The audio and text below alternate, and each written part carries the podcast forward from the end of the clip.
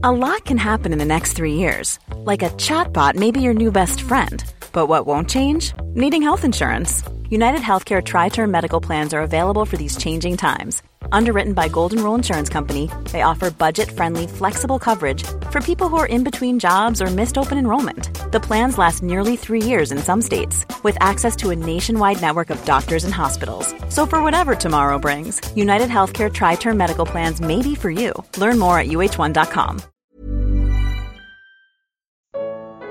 Como conciliar a soberania de Deus com a responsabilidade do homem? Comentário de Mário Persona.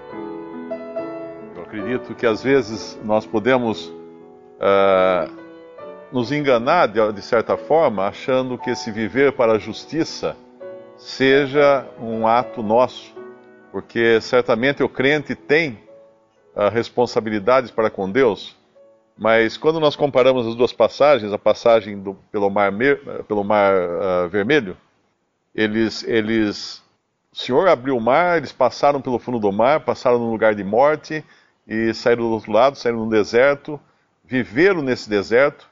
O deserto hoje é uma, é uma figura do mundo para nós.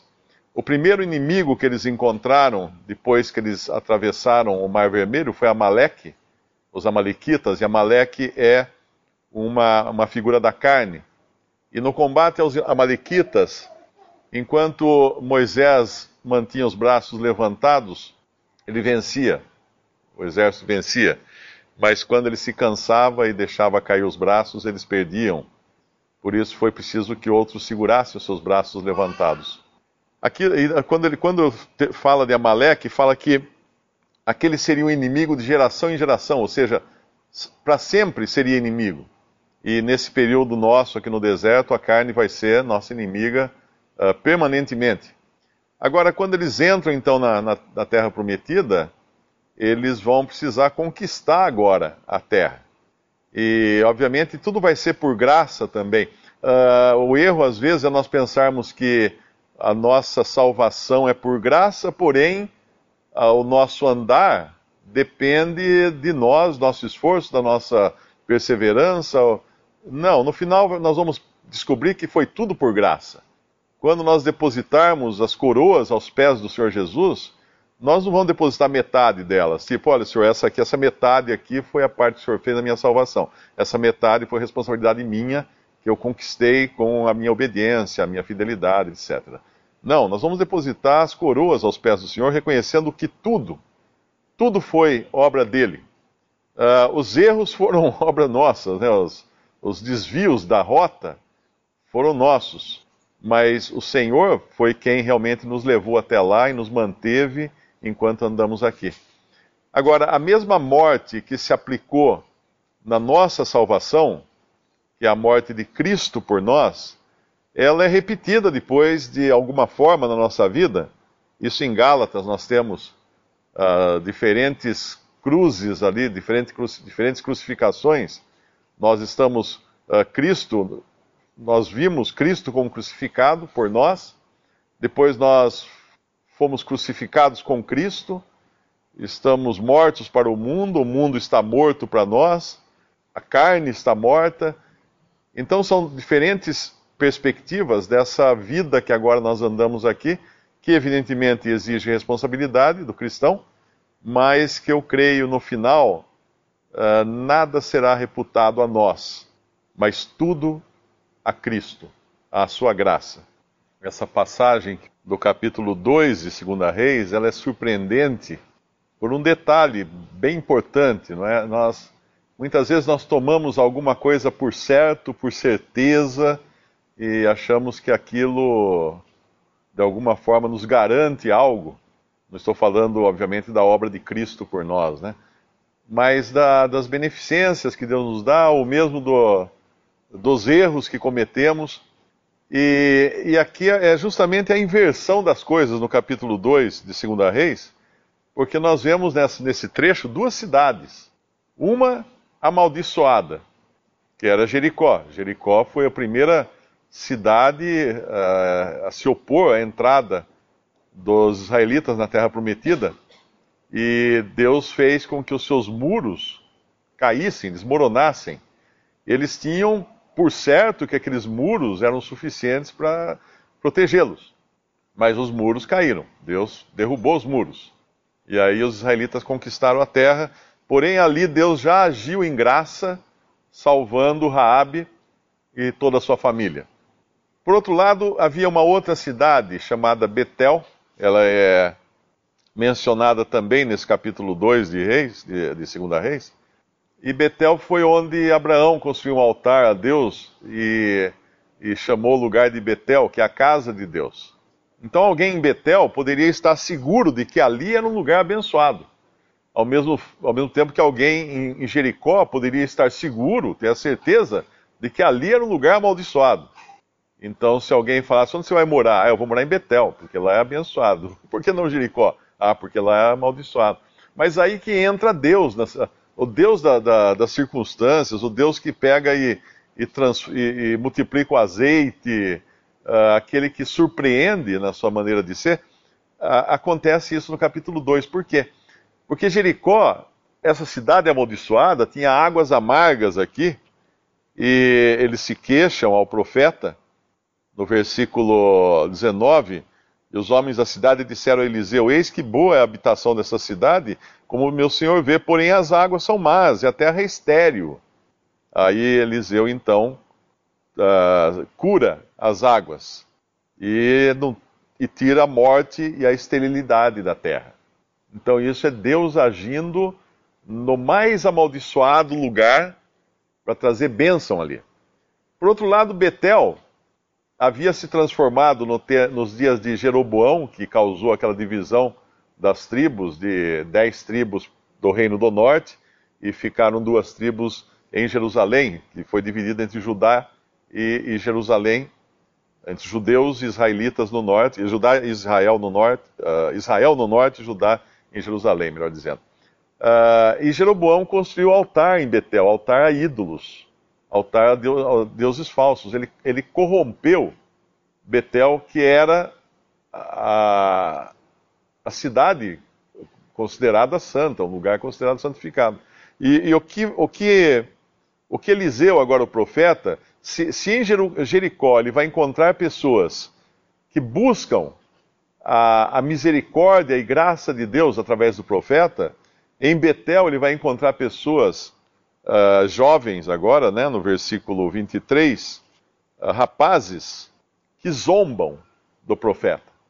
Então subiu dali a Betel, e subindo ele pelo caminho, os rapazes pequenos saíram da cidade, versículo 23, e zombavam dele, e diziam-lhe: Sobe, calvo, sobe, calvo.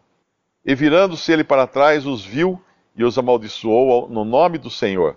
Então duas ursas saíram do bosque e despedaçaram quarenta e dois daqueles pequenos.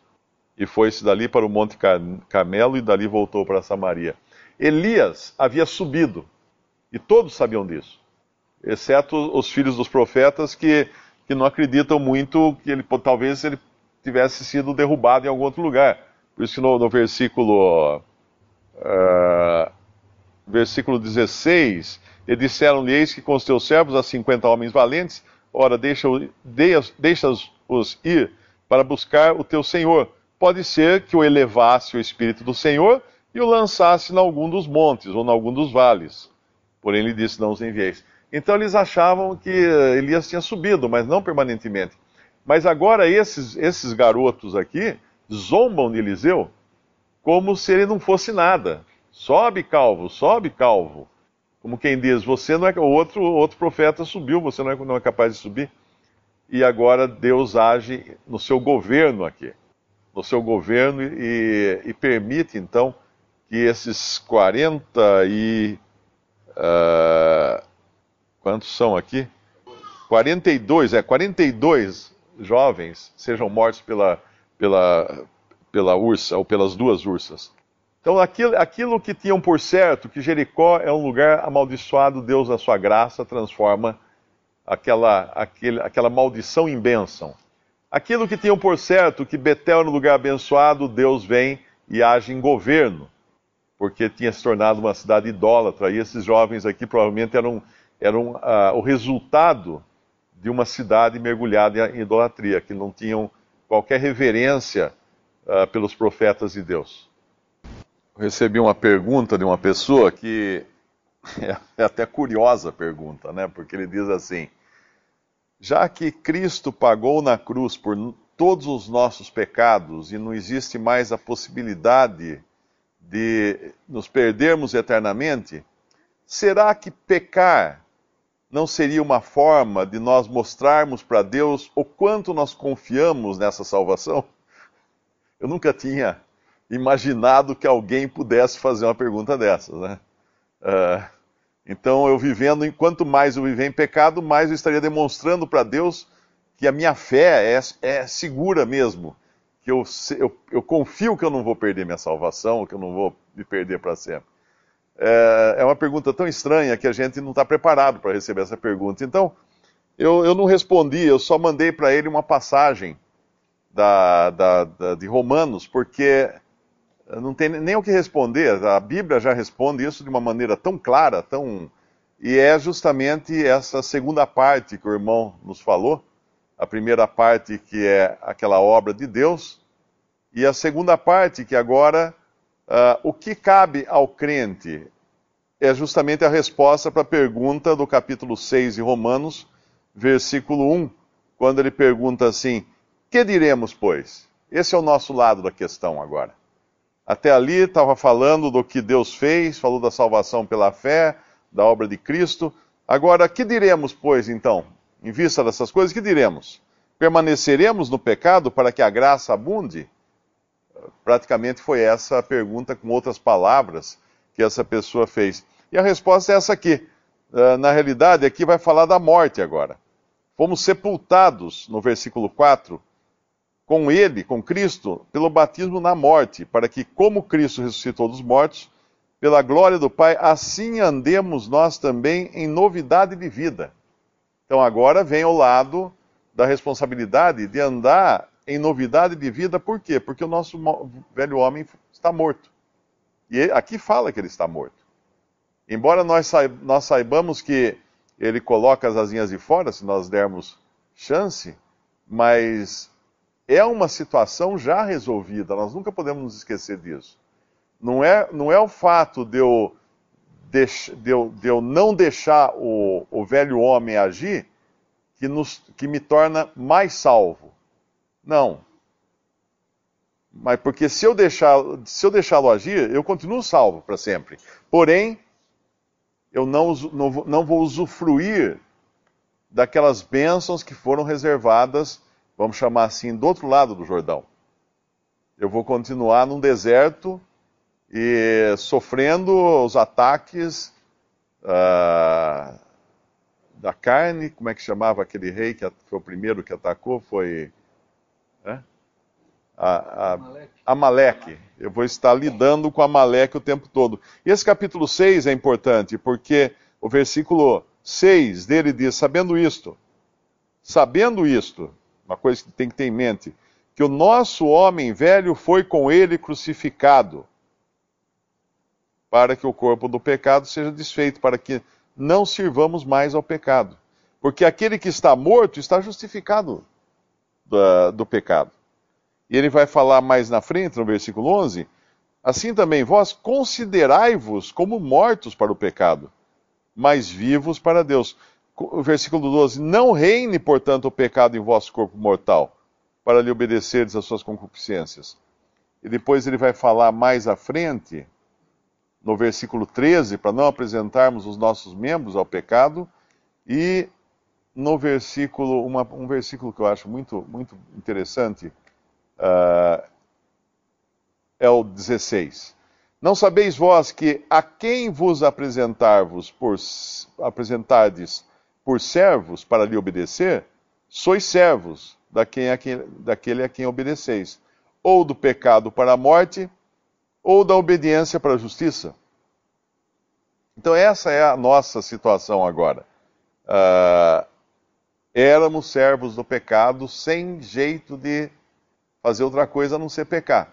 Hoje não somos mais servos do pecado, porém temos a carne em nós e podemos permitir que ela, que ela atue, e aí nos tornamos servos, quando nós já tínhamos sido colocados na posição de livres. e aí vamos deixar de colher a, a, os benefícios que foram reservados para nós, figurativamente falando, do outro lado do Jordão. Eu anotei uma frase aqui que eu não sei de onde eu tirei, está anotada na margem da minha Bíblia, só vou citar. Não sei de quem, não sei quem é o autor. Estamos mortos para as coisas para as quais estávamos vivos e vivos para as coisas para as quais estávamos mortos. Às vezes eu penso no incrédulo, né, fazendo alguma coisa assim, uh, principalmente agora, ano político, a gente vê as pessoas fazendo tudo que podem para poder se eleger ou poder conquistar uma, uma cadeira. E, e aí eu, eu me vem à mente o seguinte: esta é a única vida que elas têm. Essa é a única chance que elas têm de ter algum, de usufruir de alguma coisa, de ter poder, ou ter prestígio, ou ter fama, ou qualquer coisa assim, ou até mesmo ter bens, é a única chance. Porque acabou aqui, acabou, não tem outra chance. E o cristão não, ele está salvo eternamente, então ele, a perspectiva dele é eterna. Ele não precisa se atracar às coisas daqui, porque ele sabe que a qualquer momento ele vai ter as coisas de lá, da glória, com Cristo.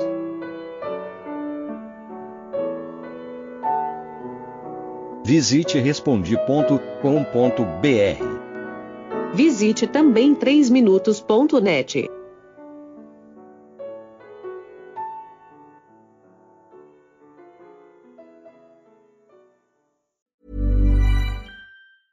Mom deserves the best, and there's no better place to shop for Mother's Day than Whole Foods Market. They're your destination for unbeatable savings, from premium gifts to show-stopping flowers and irresistible desserts. Start by saving 33% with Prime on all body care and candles. Then get a 15-stem bunch of tulips for just $9.99 each with Prime. Round out Mom's menu with festive rosé, irresistible berry chantilly cake, and more special treats. Come celebrate Mother's Day at Whole Foods Market.